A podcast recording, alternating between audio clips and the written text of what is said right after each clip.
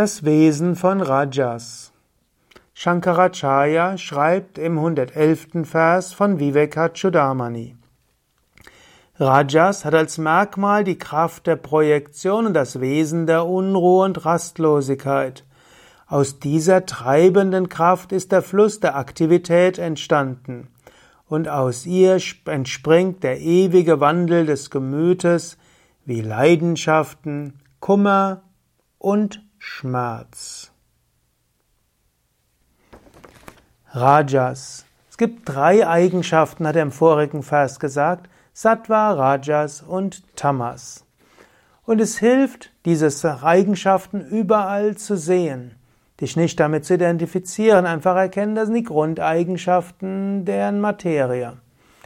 Ma fühlt sich dein Gemüt sattweg an, es geht dir gut, du fühlst dich leicht und voller Freude. Mal fühlt dein Gemüt sich unruhig an, du bist irgendwo unruhig, getrieben, nervös, sei es ängstlich, sei es gierig, sei es ärgerlich, alles Rajasik. Oder du fühlst dich tamasik, irgendwo träge und es hat keinen Sinn und du weißt auch nicht weiter und so weiter. Das Gemüt, Gemüt, das Gemüt geht durch diese drei Eigenschaften. Wiederum, Essen kann Sattvik, Rajasik und Tamasik sein. Menschen können zu dir sprechen in Sattviger, Rajasiker und Tamasiker Sprache. Die Erfahrungen können gerade eher Sattvik, Rajasik und Tamasik sein. Erkenne das. Und es ist etwas anderes, wenn du sagst, oh, ich bin total wütend, als wenn du sagst, mein Geist ist gerade in einem rajasigen Gemütszustand. Du könntest auch sagen, mein Pitta Dosha ist gerade im Rajas.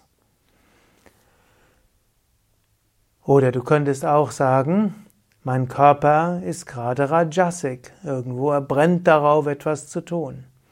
Oder du könntest sagen, wir haben gerade eine Rajasige Unterhaltung gehabt. Vielleicht habt ihr euch gestritten, vielleicht habt ihr laut geredet, oder vielleicht auch großen Spaß miteinander gehabt, aber nicht, euch nicht gegenseitig erhoben. Oder du kannst sagen, ich hatte gerade eine sehr rajasige Aktivität gehabt. Aber du identifizierst dich nicht damit. Rajas ist eine Guna und es ist gut, Guna zu erkennen.